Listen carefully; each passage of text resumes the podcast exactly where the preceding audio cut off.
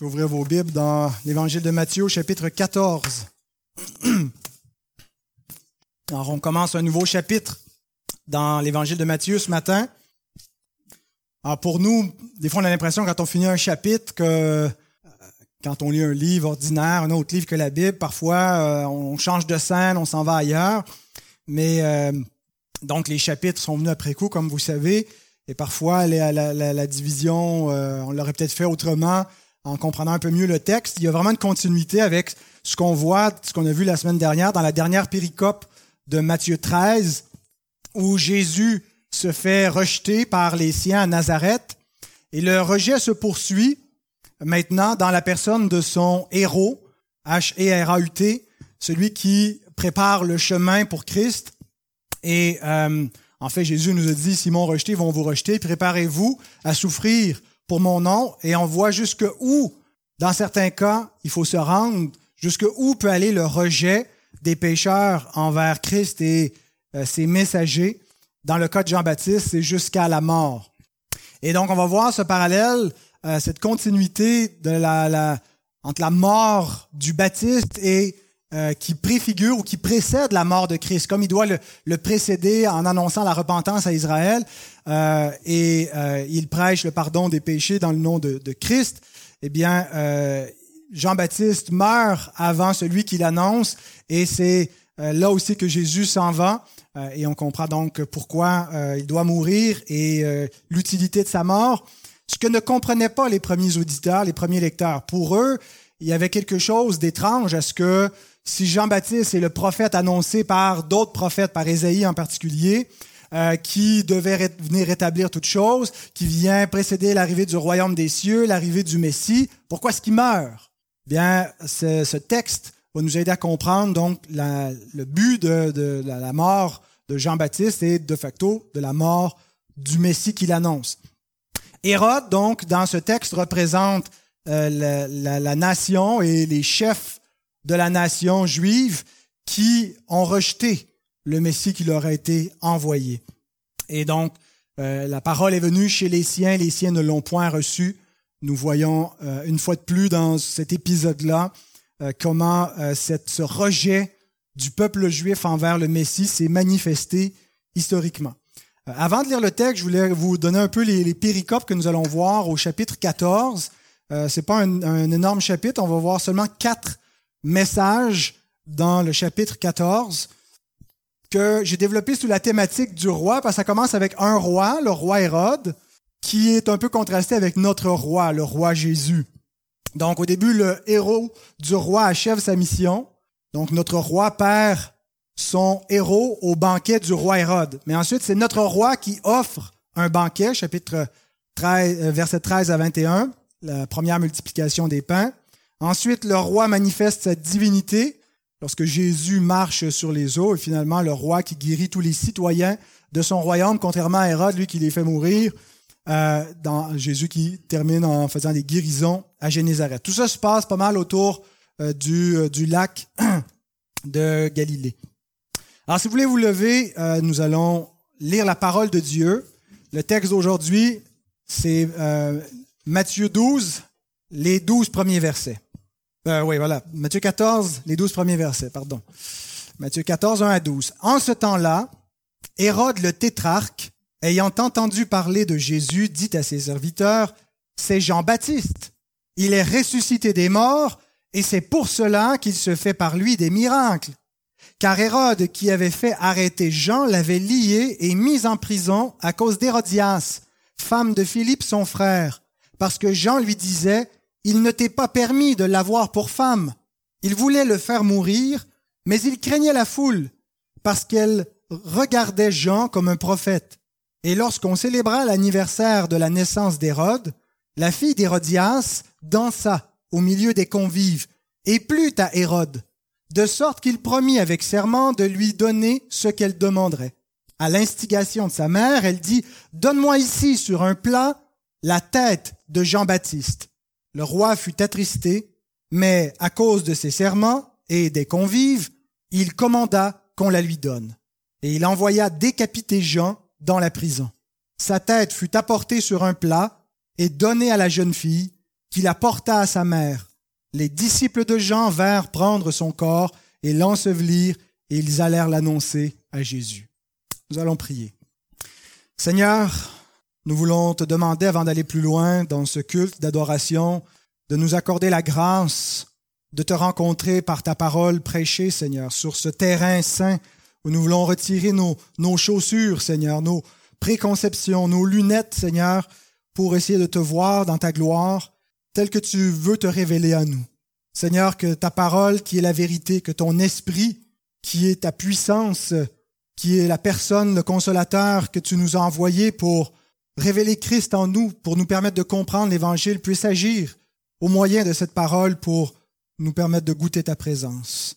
Donne-nous de te voir. Donne-nous, Seigneur, de comprendre l'Évangile, de comprendre, Seigneur, aussi la nature pécheresse au travers d'Hérode, Seigneur, de comprendre un peu plus notre propre péché pour s'en détourner davantage. Comprendre la misère de l'humanité, comprendre quelle est la seule solution, l'Évangile offert en Jésus-Christ.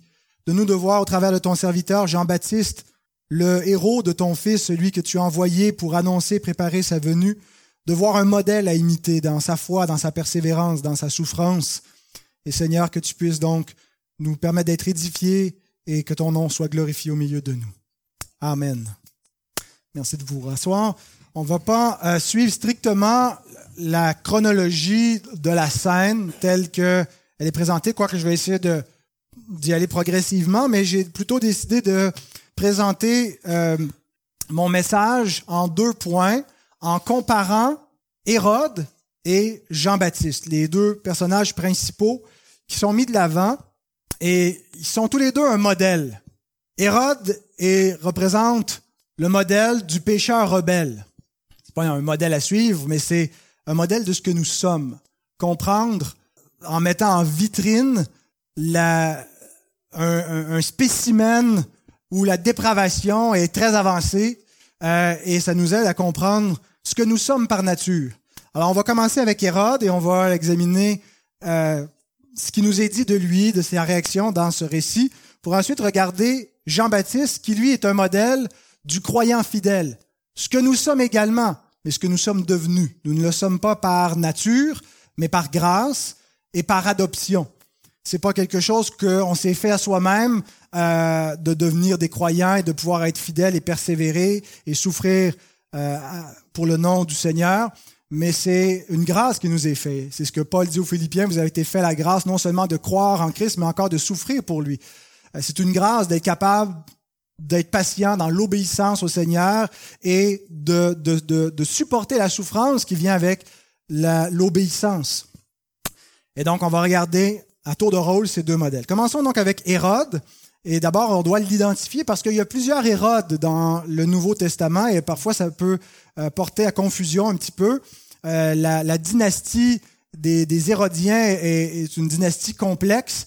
Euh, quand on regarde l'arbre généalogique, comment tout ça est connecté, on s'y perd facilement. Le premier Hérode qu'on rencontre, c'est Hérode le Grand, qui a régné de 37 à 4 avant Jésus-Christ.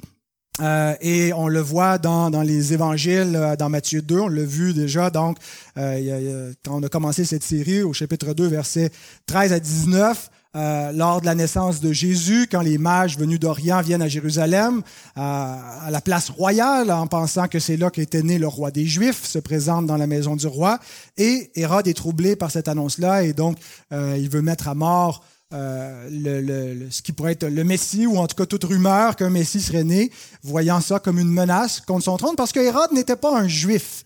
Euh, il est euh, descendant de, d'un Édomite, son père Antipater, donc, qui avait profité de, de rivalité entre les, les aspirants au trône chez les Asmoniens, ceux de la résistance contre les Grecs, donc au temps des Maccabées. Et puis, euh, c'est comme ça que Hérode, finalement, par son père, qui, euh, et avec euh, le pouvoir romain, ont pu s'établir euh, dans le, dans le pouvoir sur les, les Juifs, mais il n'est pas lui-même un Juif. Euh, c'est par l'aide des Romains qui s'est établi là, sous euh, Jules César. Donc, Hérode a commencé à régner, a été proclamé roi des Juifs. Mais il n'est pas lui-même Juif, alors tous ceux qui euh, pouvait être une menace à son, à son trône. Euh, il les a exterminés, entre autres deux de ses fils qui étaient, parce qu'il y a eu plusieurs femmes, et puis euh, une de ses, de ses femmes, Marianne, qui, elle, était une vraie juive, était de, cette famille qui régnait avant la famille d'Hérode. Euh, donc, il, il a fait tuer sa femme, il a fait tuer ses fils-là. Alors, c'est vous dire genre de, de personnage assoiffé de pouvoir et quel genre d'environnement les autres enfants d'Hérode ont, ont, pu connaître dont Hérode Antipas, celui dont il est question dans ce récit, son fils, qui lui règne de 4 avant Jésus-Christ à 39 après Jésus-Christ. Il n'a pas reçu le même territoire que Hérode le Grand, son père, parce qu'à la mort d'Hérode, le territoire a été divisé en tétrarchies, donc en quatre euh, portions, et puis c'est différent de, de, ses fils qui ont euh, reçu ces portions. Et donc Hérode le tétrarque où Hérode Antipas, euh, lui donc régnait sur la Galilée et Pérée. C'est lui aussi qui va être impliqué un peu plus loin dans le, procès de Jésus. On ne le revoit pas dans l'évangile de Matthieu. C'est le seul endroit où il apparaît dans l'évangile de Matthieu, mais il apparaît dans l'évangile de Luc, chapitre 23.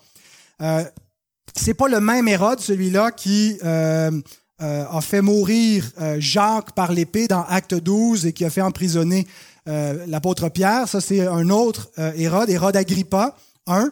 Euh, et c'est pas le même Agrippa, Agrippa II, le fils de Hérode Agrippa, qui était petit-fils d'Hérode le Grand, euh, qu'on voit donc dans Acte 25, devant lequel Paul comparait. Donc j'avais dit que c'était complexe un petit peu, euh, mais c'est rien, c'est encore plus complexe que ça, tous les, les liens qu'il peut y avoir. Donc le Hérode en question, Hérode Antipas, le tétrarque, fils d'Hérode le Grand, on va le voir sous trois angles. Il est un roi troublé, un roi affaissé et un roi meurtrier. Ah, c'est mes trois sous-points pour aller avec Hérode. Comme Hérode le Grand, son père, a été troublé à l'annonce de la naissance du Messie, Hérode, le tétrarque, est troublé en entendant parler des miracles du Messie. Il y a un parallèle intéressant à voir, le trouble de ces deux hommes dans, ce qui entend la rumeur concernant le Christ, qui vient pas avec de, des puissances armées, qui paraît comme un simple homme du peuple, qui n'a pas une cour, qui n'a pas euh, une élite pour le défendre, contrairement à ces hommes qui ont tout un arsenal, qui ont le pouvoir de Rome derrière eux. Mais pourtant, ils craignent en entendant donc ces rumeurs. Et l'erreur d'Hérode, euh, Hérode le tétrarque concernant euh, Jésus, c'est qu'il se fait une opinion purement humaine à l'égard du Christ. On a vu dans le dernier message que l'erreur des Nazaréens, était qu'ils avaient une, opinion simplement humaine concernant Jésus. Euh, ce n'était que le fils du charpentier. Il devait euh, interpréter donc les, les, miracles et la sagesse qu'il avait, comme euh, il le connaissait, qu'il pouvait pas, ça pouvait pas être le Messie, ça pouvait pas venir de Dieu, ben il l'attribuait au diable et il voulait le faire mourir. Bien, euh, c'est pas exactement la même opinion que Hérode a, mais il a une opinion aussi qui est mal informée. Et c'est l'erreur la plus fatale qu'un homme puisse commettre d'avoir une opinion strictement humaine sur le Christ. Souvenons-nous de la question que Jésus pose à ses disciples. Qui dit-on que je suis?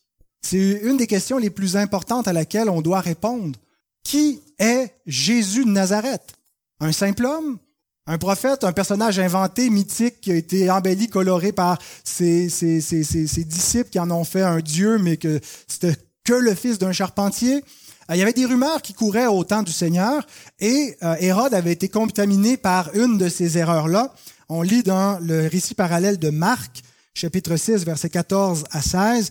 Le roi Hérode entendit parler de Jésus dont le nom était devenu célèbre. Et il dit, Jean-Baptiste est ressuscité des morts et c'est pour cela qu'il se fait par lui des miracles. D'autres disaient c'est Élie, et d'autres disaient c'est un prophète comme l'un des prophètes. Mais Hérode, en apprenant cela, disait ce Jean que j'ai fait décapiter, c'est lui qui est ressuscité. Voyez-vous, l'incrédulité d'Hérode, le fait qu'il ne reconnaît pas Jésus comme le Messie, fait pas qu'il ne croit rien. Ça engendre la superstition. Quand on n'a pas la foi, ce qui prend la place de la foi, c'est des croyances superstitieuses, des croyances fausses. C'est étonnant de croire que les, de voir comment les hommes qui se targuent de, de, de chercher la vérité, qui se targuent d'être intellectuels, de pas croire des mythes vieux qui viennent de la Bible, croient des folies, des âneries sur les origines des hommes, sur euh, le sens de la vie, euh, pour expliquer des choses inexplicables. Ils sont prêts à avaler n'importe quoi parce que quand on rejette la vérité, c'est forcément le mensonge qui prend la place. Et on a toutes sortes de, superstitions pour euh, essayer d'expliquer ce qu'on n'arrive pas à expliquer autrement. Donc, Hérode est troublé devant la popularité grimpante de Jésus et il se dit, c'est Jean-Baptiste que j'ai fait mourir. Et tout comme son père, il va vouloir lui aussi faire mourir le Christ. Euh, on lit dans Luc 13, 31, les, les pharisiens qui rapportent à Jésus de s'en aller parce que il dit Hérode cherche à te faire mourir. Jésus ne craint pas, il dit mon heure n'est pas encore venue. Euh, il ne peut rien contre moi tant que mon heure n'est pas venue. Euh, mais c'est quand même Hérode qui va se liguer avec Pilate pour faire mourir Jésus. C'est ce qui nous est rapporté dans Acte 4, 27. Donc, euh, il est troublé par, ce qu'il voit. Sa conscience est troublée. Et en fait, il, euh, a commencé à, à s'opposer à Christ en faisant mourir le messager de Christ, Jean-Baptiste. Pourquoi les nations se soulèvent-ils et se liguent-elles en, se soulèvent-elles et se liguent-elles contre l'Éternel et contre son oint? Et donc, dans la personne d'Hérode, on a un accomplissement de cette prophétie du psaume 2 où il s'oppose au Messie et il s'oppose aussi au héros du Messie, à celui qui ouvre la voie. Et donc, Hérode n'a pas la conscience tranquille. Il est un roi troublé. Est-ce que c'est un signe de repentance le fait que, en tout cas, il semble être perturbé, il semble y avoir quelque chose sur sa conscience, qu'il ne dormait pas tranquille et il est troublé d'entendre le rapport qui lui est fait. Il associe ça immédiatement à Jean-Baptiste qui l'a fait mourir. Il pense que parce que donc Jean-Baptiste serait ressuscité des morts et subitement il aurait une puissance surnaturelle euh, qui lui permettrait d'accomplir ses actes parce que de son vivant Jean-Baptiste ne faisait pas de miracle. Est-ce que c'est parce que donc il est en quelque sorte repentant? Et parfois, quand on voit des signes de trouble chez les pécheurs, quand on voit une forme de, euh, de, de euh, inquiétude, de, de, de, remords de conscience, on le confond avec la repentance. Mais ce n'est pas de la repentance. Éprouver du remords, éprouver de la honte, c'est pas forcément de la repentance. En fait, je pense que Hérode démontre tous les signes de quelqu'un qui cherche pas à écouter sa conscience, mais à l'étouffer, à supprimer le témoignage de la vérité que Dieu lui rend. Et en cela, il est exactement ce que sont les pécheurs, d'après la description que Paul nous en fait dans Romains 1, 18, quand il dit que il supprime la vérité. Euh, en français, c'est quoi ça dit? Ils euh, euh, retiennent injustement la vérité captive. La plupart de nos traductions ont ça, mais c'est vraiment l'idée qu'ils ne laissent pas parler la vérité, ils ne laissent pas éclore le message que Dieu veut leur donner par leur conscience, par sa parole, et ils cherchent à supprimer le témoignage de la vérité. Mais c'est ce que font les hommes. Ce que Paul décrit dans Romains 1, c'est une caractéristique universelle. C'est pas certains hommes comme Hérode.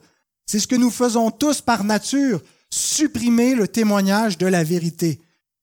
Donc, sur la conscience affectée d'Hérode, Spurgeon écrit, Il avait suffisamment de conscience pour l'effrayer, mais pas suffisamment assez, mais pas assez pour le changer.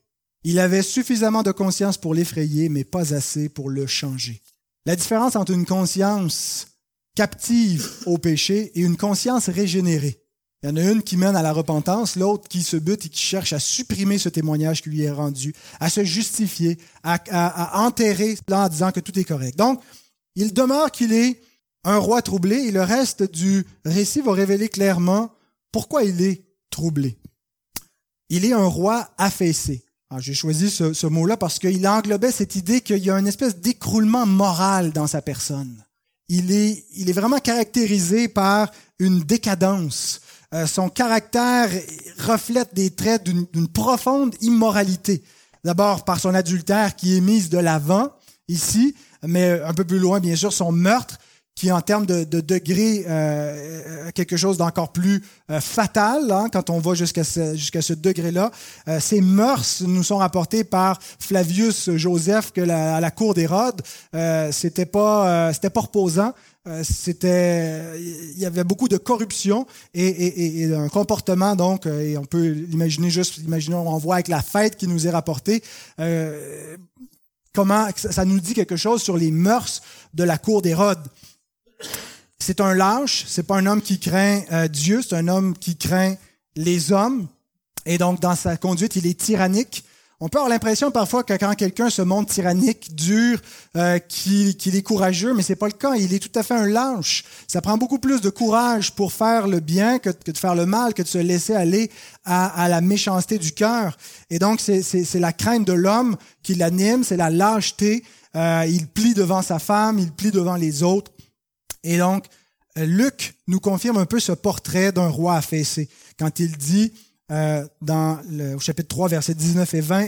Mais Hérode le tétrarque, étant repris par Jean au sujet d'Hérodias, femme de son frère, et pour toutes les mauvaises actions qu'il avait commises, donc il le reprenait pas seulement pour ça, mais pour toutes les mauvaises actions qu'il commettait, ajoutant encore à toutes les autres celle d'enfermer Jean dans la prison.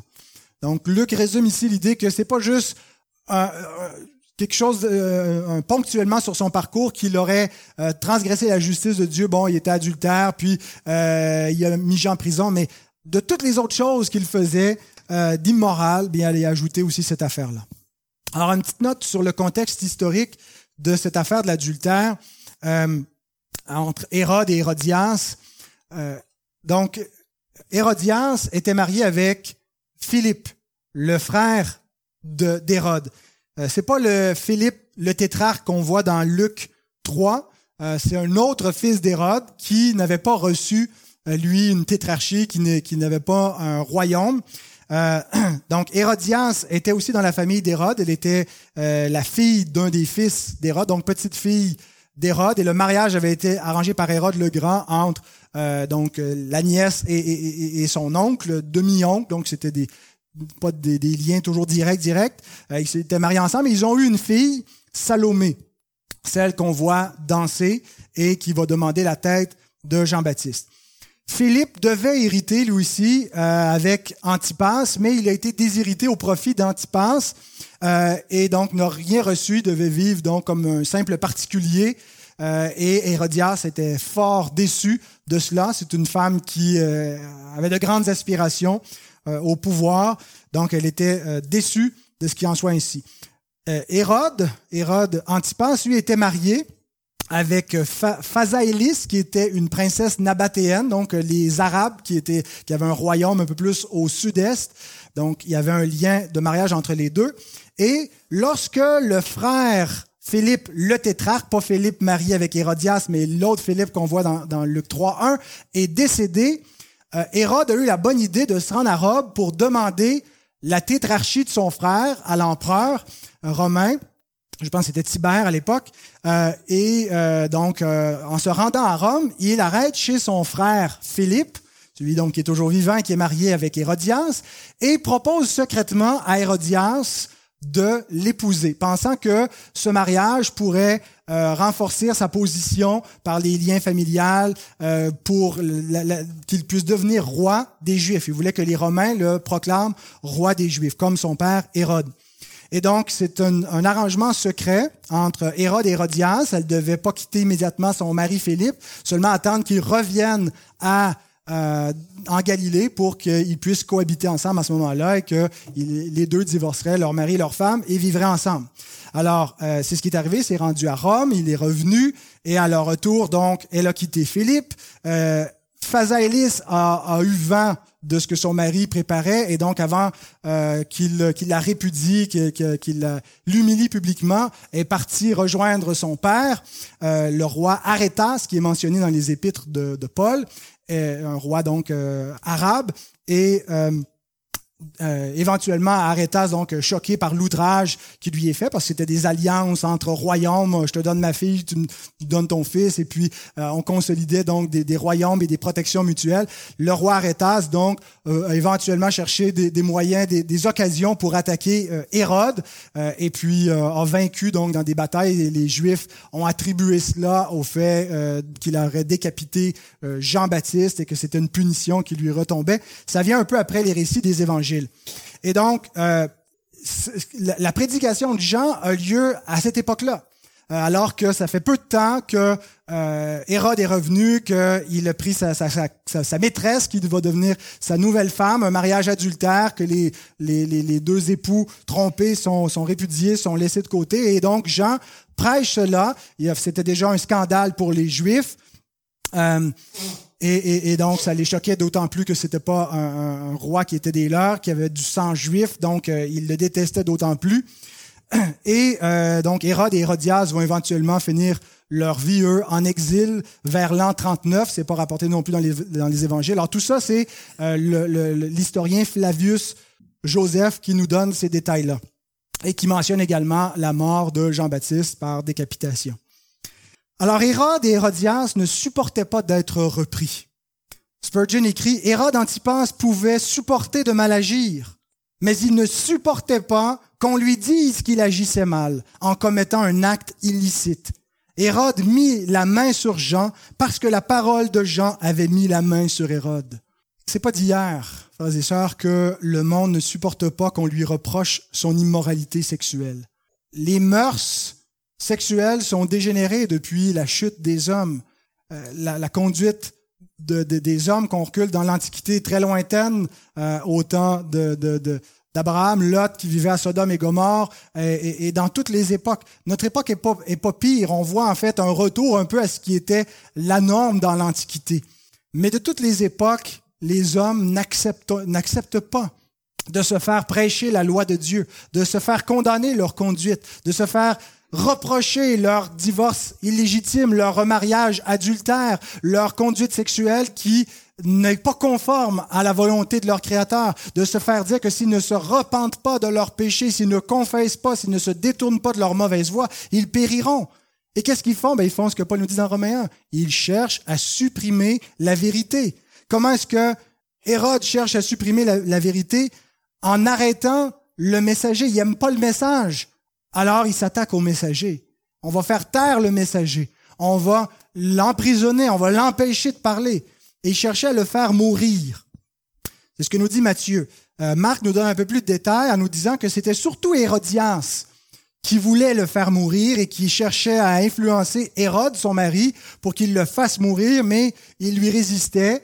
Euh, d'une part parce qu'il craignait la foule qui tenait Jean pour un prophète, mais Marc nous dit aussi qu'il craignait Jean, le regardant lui-même comme un prophète.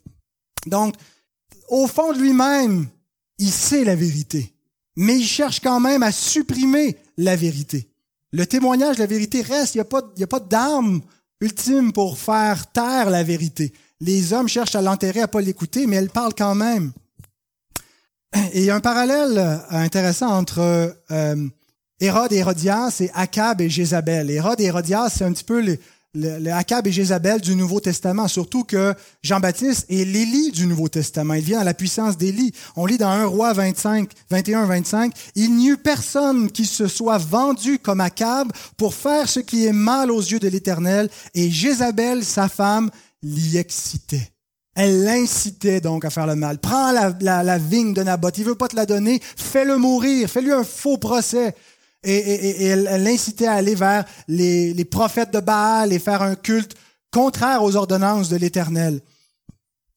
Donc, Hérode, qui avait peut-être pas le cran à ce moment-là pour faire mourir Jean, le fait arrêter, le fait mettre dans sa forteresse au palais de Macheronte, qui est sur la rive orientale de la mer Morte. Peut-être certains d'entre vous qui sont allés déjà euh, en Terre Sainte ont visité ce site-là.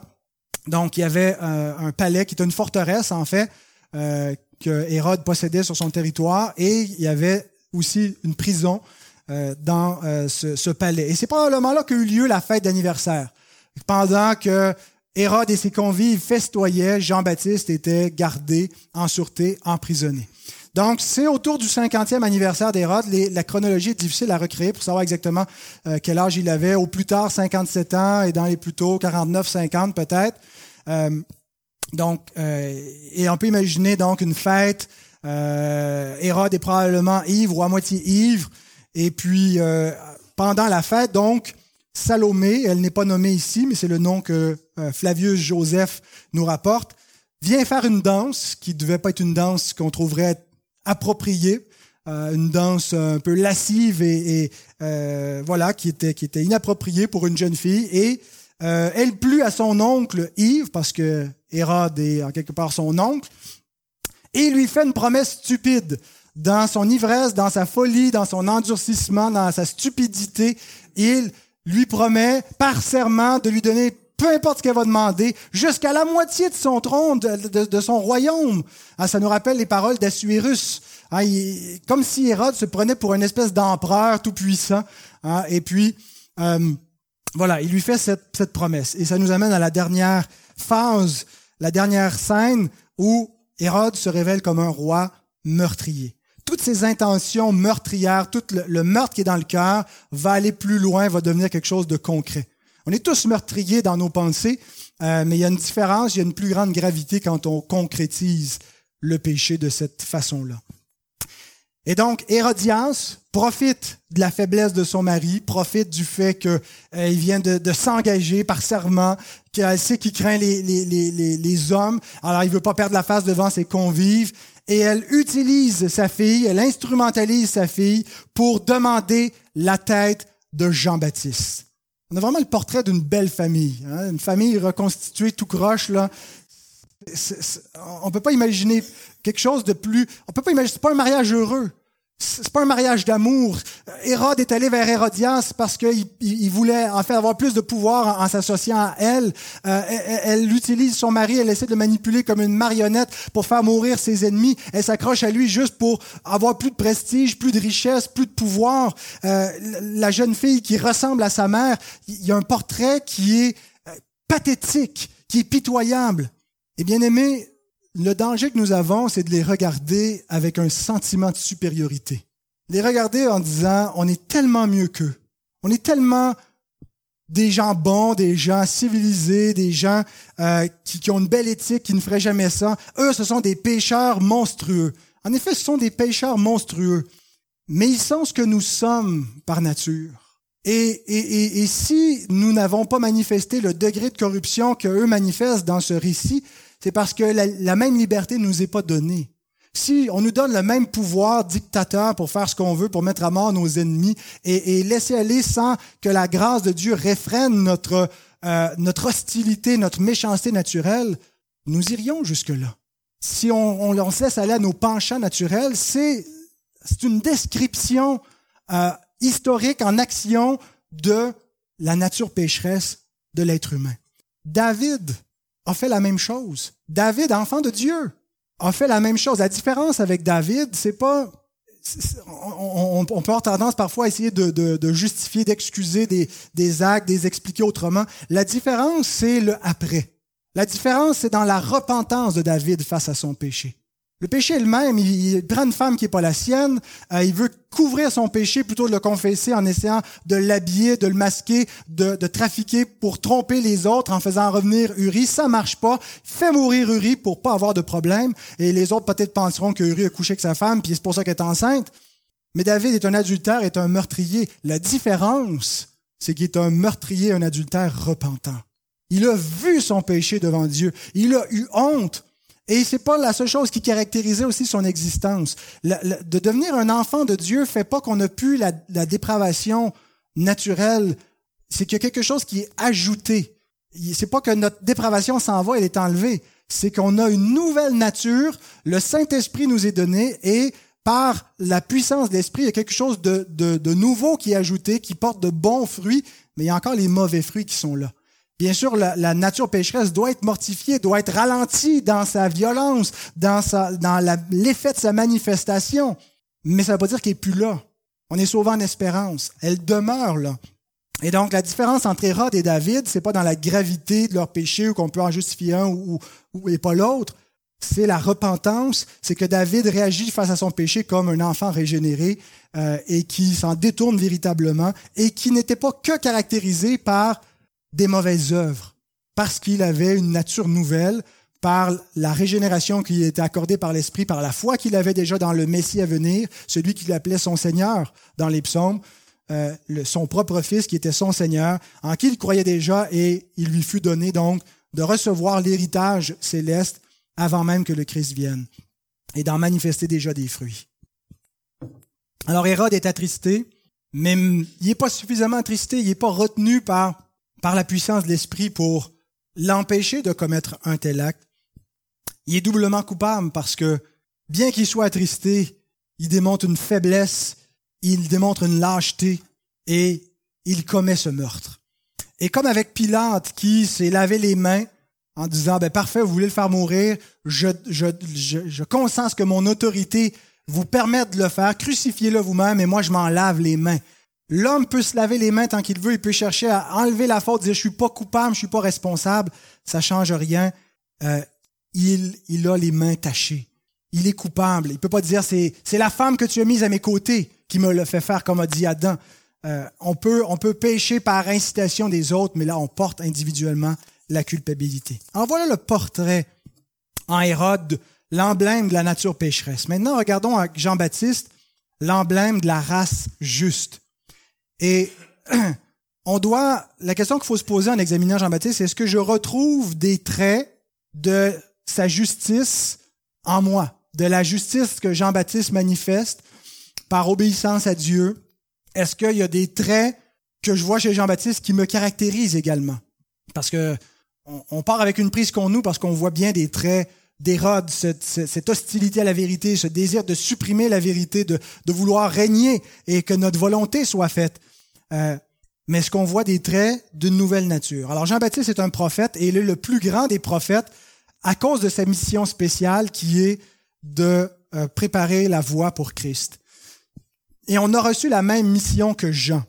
On ne doit pas juste s'identifier au caractère de Jean, mais à la mission de Jean-Baptiste qui est de prêcher la repentance aux hommes et la foi en Christ. Jean, c'était ça son message. C'est la repentance et la foi. Repentez-vous de vos péchés et croyez en celui qui vient après moi. Et il y a deux traits qu'on va voir de lui, un héros valeureux et un héros victorieux. Le verset 4 nous présente ce héros valeureux. Jean lui disait, Il ne t'est pas permis de l'avoir pour femme. Jean a choisi de craindre Dieu plutôt que de craindre les hommes. Il a cherché l'amitié de Dieu plutôt que l'amitié d'Hérode.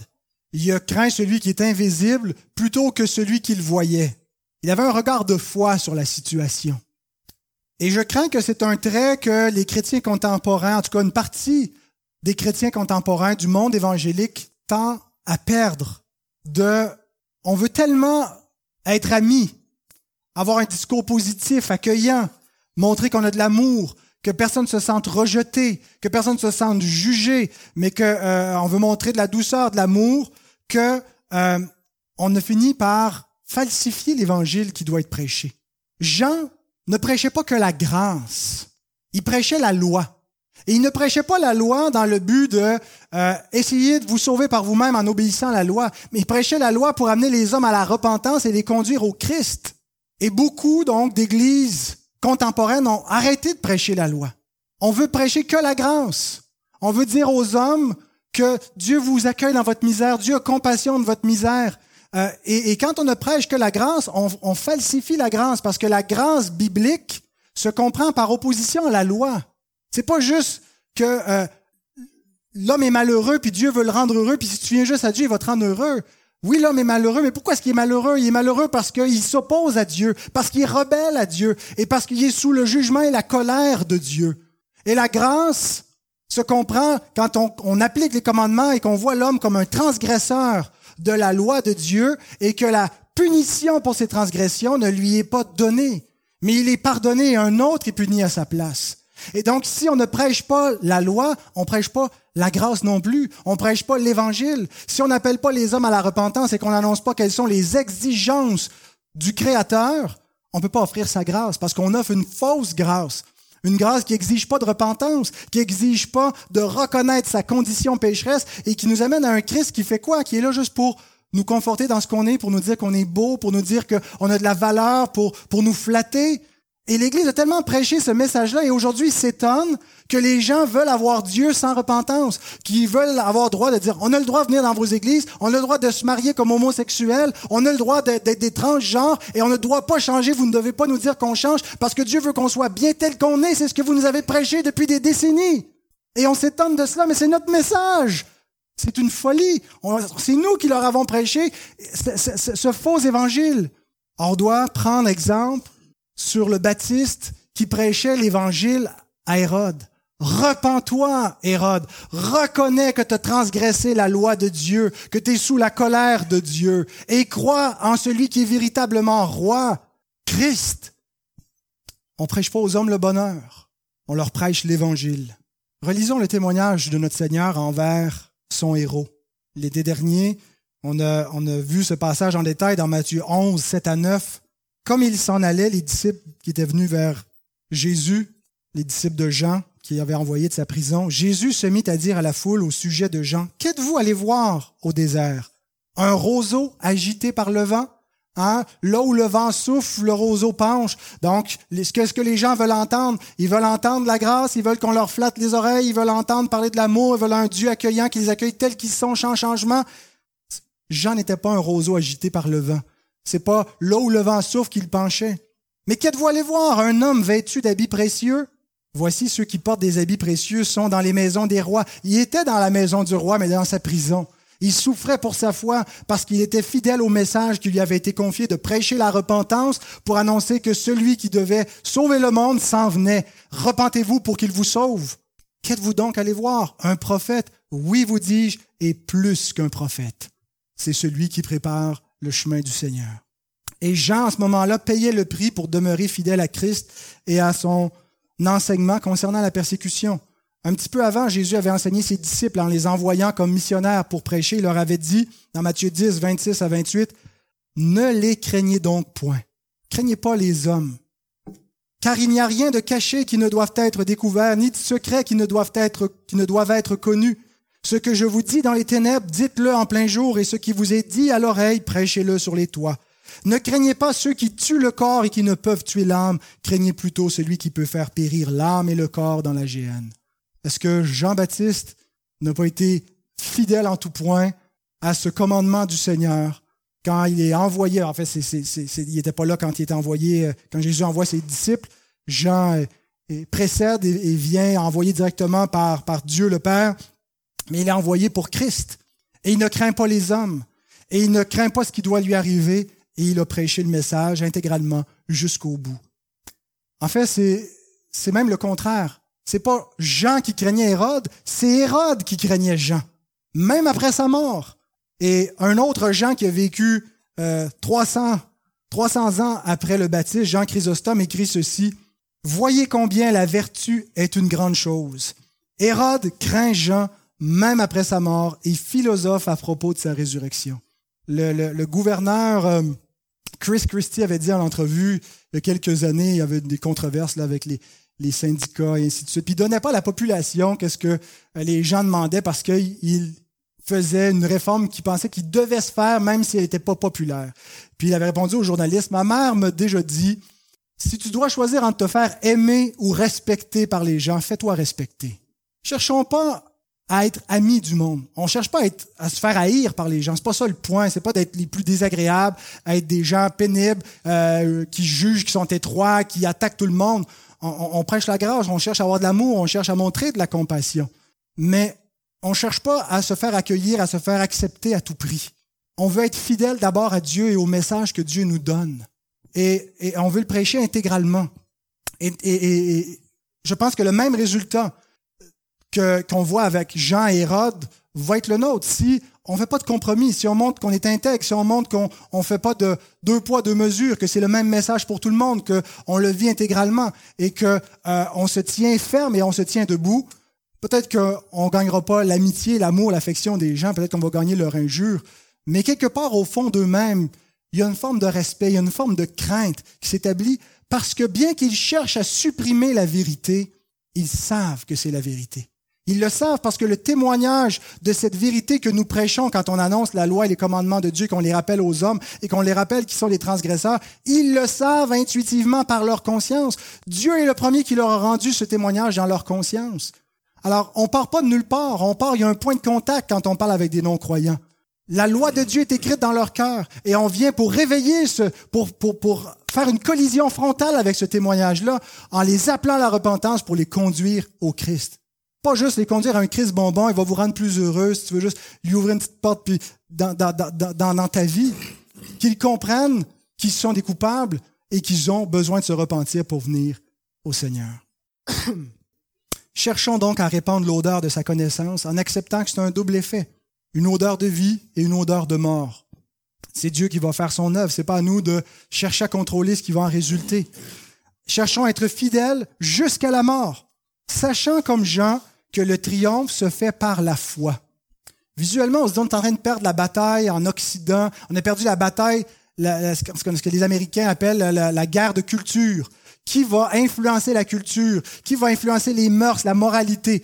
Les chrétiens, dans les années 50, 60, avaient le haut du pavé, hein, dominaient cette culture-là, euh, une culture politique et, dans la société.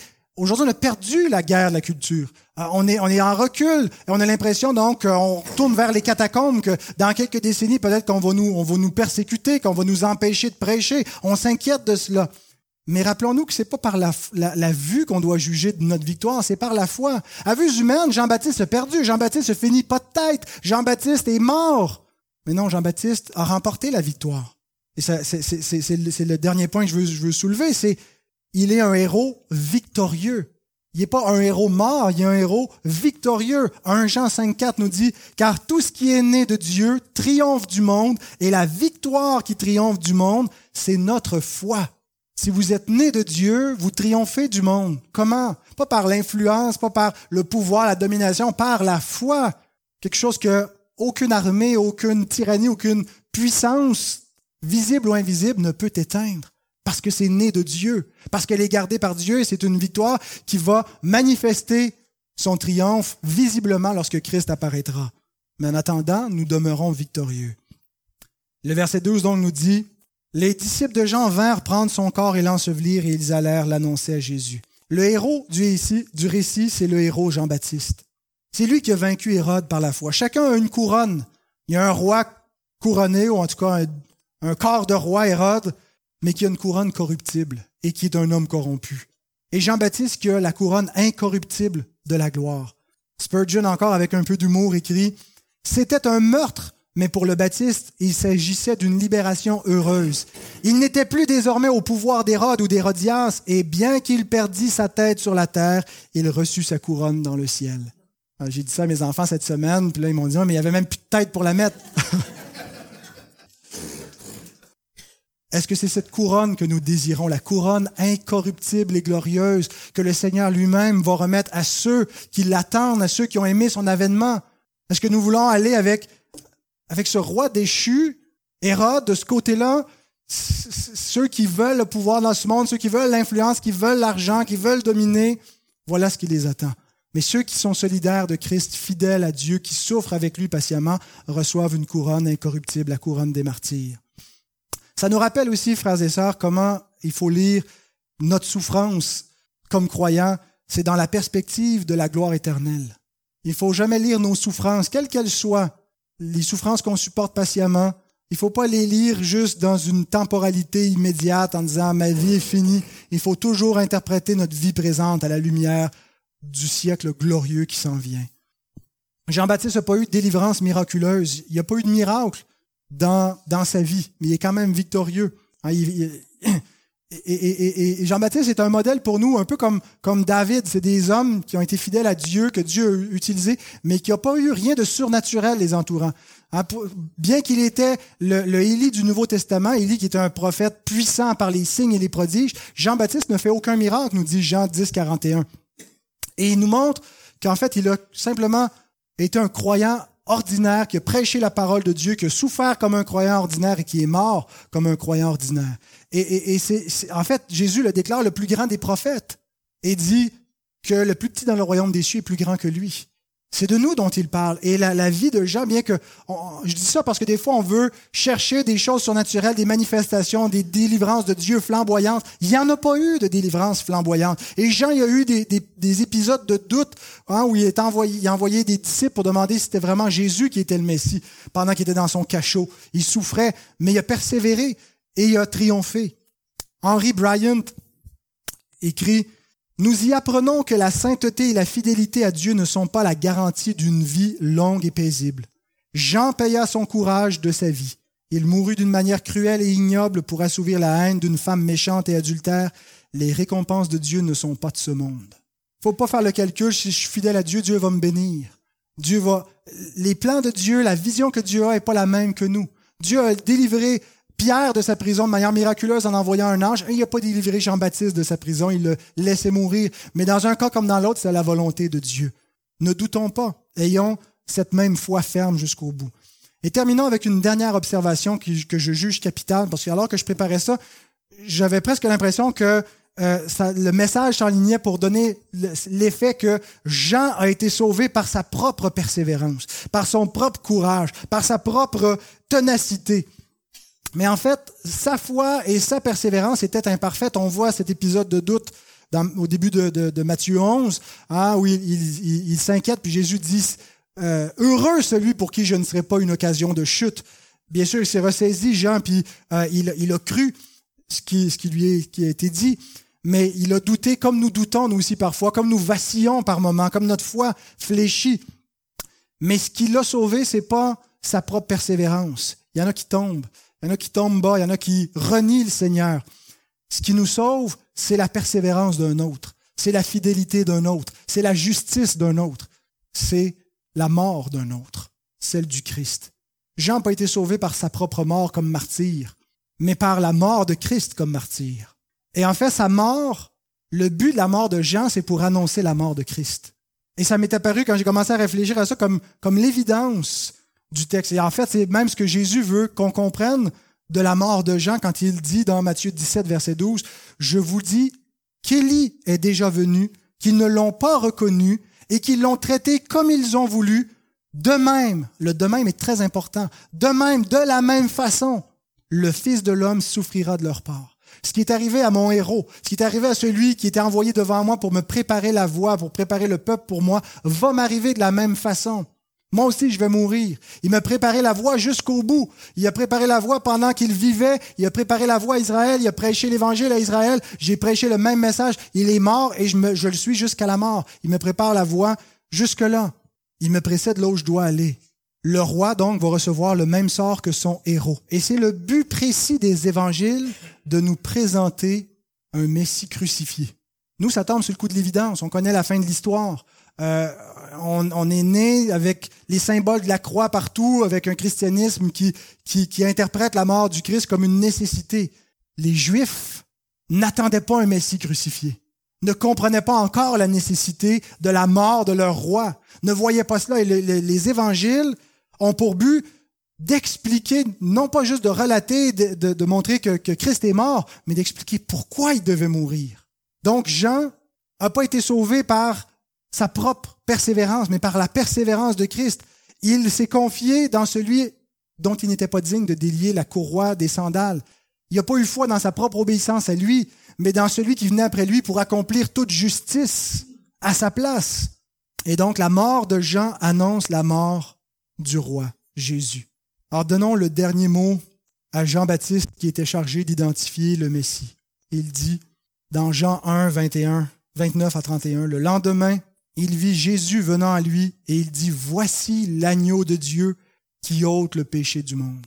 Voici l'agneau de Dieu, voici celui qui va mourir, voici celui dont la mort va expier le péché. Jean, qui était le fils de Zacharie, un sacrificateur, Jean qui connaît la loi, Jean qui a vu les agneaux être immolés, qui comprend le sens de l'immolation, dit, voici le vrai, le véritable, l'agneau de Dieu qui ôte le péché du monde, celui c'est celui dont j'ai dit, après moi, vient un homme qui m'a précédé, car il était avant moi. Je ne le connaissais pas, mais c'est afin qu'il fût manifesté à Israël que je suis venu baptiser d'eau. Et nous voyons dans Matthieu 14 la mission de Jean accomplie. Mission accomplie. Il a identifié celui qui devait venir mourir, donner sa vie, l'agneau de Dieu. Il a prêché sa venue, il a préparé sa venue, il le précède dans la mort les disciples de Jean vinrent prendre son corps, l'ensevelir et allèrent l'annoncer à Jésus. Les disciples sont partis de Jean, sont allés à Jésus. Le flambeau est maintenant entre les mains de Jésus seulement. La, la mission est accomplie, la torche de la vérité a été passée, et c'est Jésus qui va achever la mission avec la venue du royaume, avec l'arrivée des choses célestes, avec le pardon de Dieu qui va être donné, Jean n'a été que le héros, que le messager. Sa mission est terminée. Prions. Seigneur notre Dieu, nous voulons te remercier parce que tu nous as donné dans ce texte de voir à la fois notre nature pécheresse par le modèle d'Hérode et de voir, Seigneur, que sans ta grâce, nous sommes dans une misère et une culpabilité, Seigneur, qui nous amène à une décadence, à des choses monstrueuses. Et notre Dieu, nous voulons nous détourner, nous repentir. Nous ne voulons pas, Seigneur, faire la sourde oreille à ta loi. Nous nous reconnaissons transgresseurs et nous voyons que nous avons besoin de celui que Jean prêchait, l'agneau qui est venu pour ôter le péché, ôter mon péché. Seigneur, nous croyons en celui que tu as envoyé, nous croyons en sa mort. Nous croyons, Seigneur, que seulement par lui, nous pouvons nous présenter devant toi et être purifiés.